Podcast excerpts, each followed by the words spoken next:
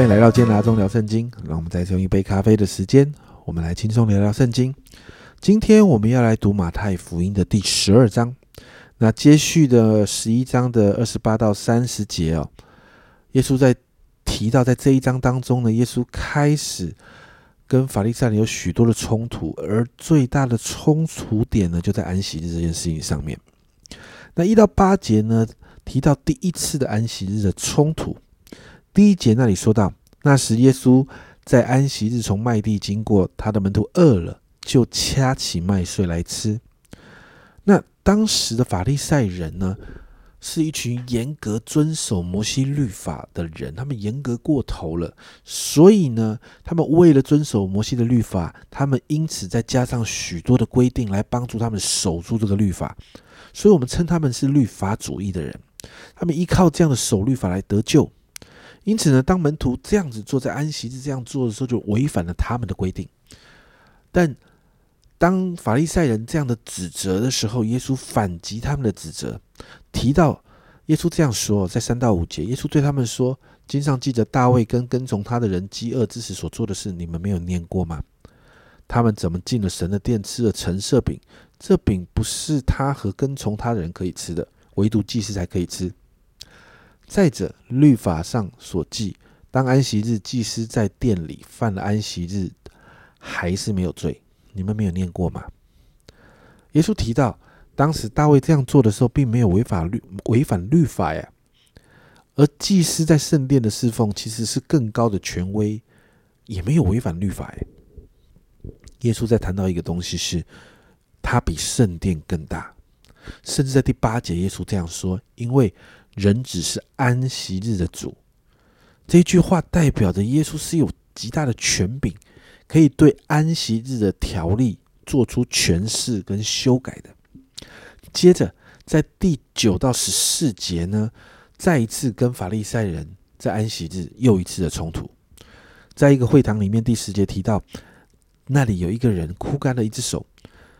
有人问耶稣说：“安息日治病可以不可以？”意思是要控告他。这些人呢，再一次呢，一方面挑战耶稣。一方面又要抓住耶稣的把柄，要来控告他，但是耶稣再一次反击哦，在十一节、十二节，耶稣说：“你们中间谁有一只羊在安息日掉在坑里，不把它抓住拉上来呢？人比羊何等的贵重呢？所以安息日做善事是可以的。”于是对那人说：“伸出手来。”他把手伸，把手一伸，手就复原复了原，和那只手一样。耶稣在指责这些墨守成规的法利赛人：如果你连牲畜都救了，人比牲畜贵重这么多，当然要救啊！耶稣引用在第七节啊，耶稣耶稣在第七节这边引，其实是引用了何西阿书六章六节：“我喜爱良善”，或者翻译成“我喜爱连续，不喜爱祭祀，喜爱认识神更胜凡祭。”耶稣在暗讽法利赛人，其实你们真的不懂神真实的心意，他们不认识这位真神啊。而在这样冲突之后呢，你就看到十四节，法利赛人出去商议怎样可以除灭耶稣。法利赛人开始想要杀耶稣。接着十五到二十一节，耶稣就持续的医病，让许多人得到医治。马太就再一次引用以赛亚书。是十二章一到四节对弥赛亚的预言，所以在这一个马太福音的十八到二十一节呢，这里说：“看了我的仆人，我所拣选、所亲爱、心里所喜悦的，我要将我的灵赐给他，他必将公理传给外邦，他不增进，不喧嚷，街上也没有人听见他的声音。压伤的芦苇他不折断，将残的灯火他不吹灭。等他施行公理，叫公理得胜，外邦人都要仰望他的名。”这段经文就再一次证明，耶稣就是先知所预言的弥赛亚，也再一次谈到这位弥赛亚要拯救是全世界的人，不仅仅限于以色列百姓，更是拓及到外邦。接着二十二到三十七节，再一次的耶稣跟法利赛人发生冲突，因为耶稣医了一个被鬼附着又瞎又哑的人，耶稣医治他这个人全然的得到康复，旁边的人看得很惊讶。甚至愿意相信耶稣是大卫的子孙，也就是那一位要拯救他们的弥赛亚。当然，那个时候百姓对于弥赛亚的认知是有错误的，他们认为弥赛亚是会带领他们赶走敌人，做征战，带领他们征战得胜的君王，是比较政治性的。但是呢，跟耶稣所提到的这个谦卑、非政治性的形象是全然不同的。所以百姓认为耶稣行的这些神迹，哇，真的好厉害哦！或许耶稣就是那一位可以带领他们把敌人赶走，把这些罗马人赶走的这些。这个这个弥赛亚，但是你看到，就是百姓这样的错误认知，但百姓也把耶稣当成弥赛亚的时候，法利赛人却这样说。二十四节，但法利赛人听见就说：“这人赶鬼，无非是靠着鬼王别西卜啊。”所以二五六节，耶稣就用了一个比喻，他说呢：“如果一国一城一家自相纷争，就会站立不住，诶，就是内乱了。”内乱会站立不住的。同样的，如果耶稣是看着、告着、呃，靠着鬼王来赶鬼，那么撒旦的国也会站立不住啊。所以，耶稣在二十七、二十八节很严肃的这样说：“我若靠着别西卜赶鬼，你们子弟赶鬼又是靠着谁呢？这样，他们就要断定你们是是非了。我若靠着神的灵感鬼，这就是神的果领导你们。”然后，耶稣耶稣就继续这样说，在二十九节。人怎能进壮士家里抢夺他的家具呢？除非先捆住那壮士，才可以抢夺他的家财。这里的壮士谈的是撒旦，这代表耶稣既然可以进到这个撒旦所掌管的这世界里面来抢，来来来把人的灵魂抢回来，代表耶稣比撒旦更有能力跟权柄。所以三十节耶稣就提到，在跟撒旦的征战当中，人是不能保持中立的。神的国扩张的过程，如果人不跟随耶稣，不与耶稣联合，那么就是站在撒旦的那一方，没有墙头草的。因此，三十一、三十二节，耶稣非常严肃的这样说：“所以我告诉你们，人一切的罪和亵渎的话都可得赦免，唯独亵渎圣灵总不得赦免。凡说说话干犯人子的，还可得赦免。”唯独说话说话干犯圣灵的，今世来世总不得赦免。耶稣在暗示法利赛人不要亵渎圣灵。接着，耶稣持续在这一个议题里面更深入的来分享。耶稣在三十三到三十七节再一次提到好树结好果子，坏树结坏果子这样的论点，也回应了施洗约翰对法利赛人的说法，说他们是毒蛇的种类。要提醒人警醒自己口里所说的一切话，不要像法利赛人一样随便就这样下定论。因为三十六、三十七节，耶稣说：“我要告诉你们，凡人所说的闲话，当审判的日子，必要句句供出来。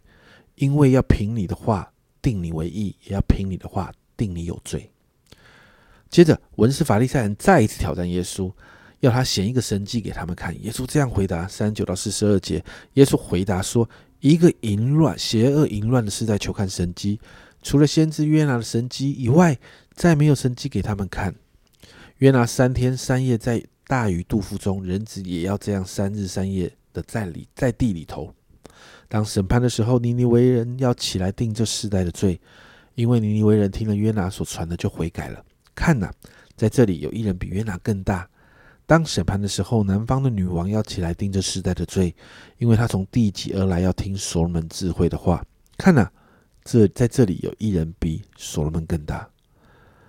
耶稣提到，这是一个只愿意看神迹却不愿意悔改的时代。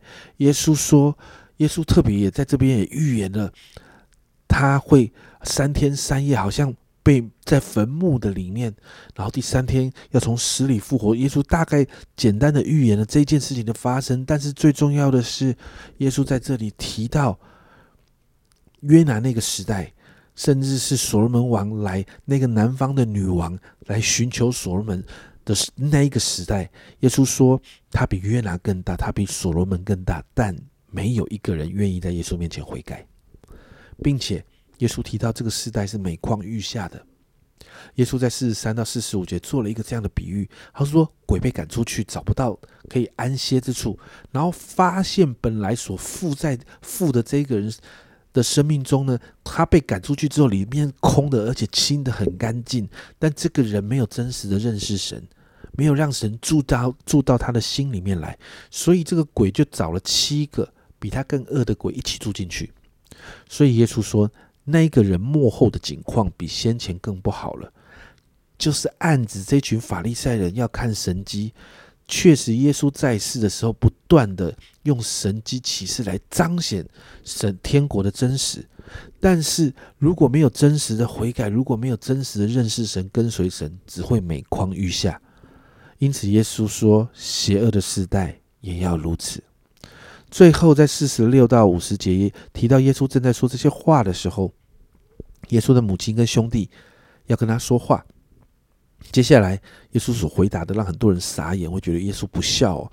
因为耶稣说：“谁是我的母亲？谁是我的弟兄？”甚至指着门徒说：“看呐，我的母亲，我的弟兄。”耶稣在表达什么呢？在五十节，凡遵行我天父旨意的人，就是我的弟兄姐妹和母亲了。母亲跟弟兄姐妹是至亲的亲属，但耶稣要表达的是，在天国里面愿意遵行天父旨意的那一些人呢，比亲属血肉更更亲、更珍贵哦。这一段经文真的好长，我们今天也花了比较多的时间哦。但在这一章的经文里面，我们看到耶稣不断的在对付法利赛人跟文士所带来的律法主义。律法主义的背后是自以为意。是不需要依靠耶稣所带来的救恩，凭着自己的行为表现就可以称义，觉得自己有在跟随神，但实际上却是不相信神，反而更相信的是自己。家人们，这是一个极度危险的陷阱，也是耶稣在福音书里面不断不断提到的。所以，我们来祷告啊！陷入自以为意的律法主义中，常常是不自觉的，是甚至是没有病视感的。所以，我们求圣灵来帮助我们，来点醒我们，让我们可以真实的在神面前悔改，再一次归向神，从自以为意当中脱离，成为讨神喜悦的人。我们一起来祷告。主啊，我们真是向你来祷告。主，我们看见主你在和法利赛人文士这个互动的里面，主要，我们看见这些人总是不以不觉得自己有错，这些人总是觉得自己人是好的。主要，他们在那边努力的，好像用外在的行为，他们觉得在跟随神，但总是主要，他们里面人是以自己为自己为中心的。主要，我真的帮助我们离开。脱离这样的陷阱，主啊，若是我们有一点点的进到那个律法主义，求圣灵帮助我们，提醒我们，好让我们可以立即的转过来，从这个自以为意的当中脱离。主啊，让我们常常的在圣灵里面抓抓你，让我们可以看见我们需要调整的，好让我们可以常常成为讨你喜悦的人。主啊，我们谢谢你，这样祷告，奉耶稣基督的圣名求。阿门，家人们，自以为意的律法主义真是一个可怕的敌人。我们常常会不自觉的就陷入在当中，所以我们真的好需要圣灵的提醒，提醒我们，好让我们对这个自意这件事情是有病耻感的。这是阿忠聊圣经今天的分享，阿忠聊圣经，我们明天见。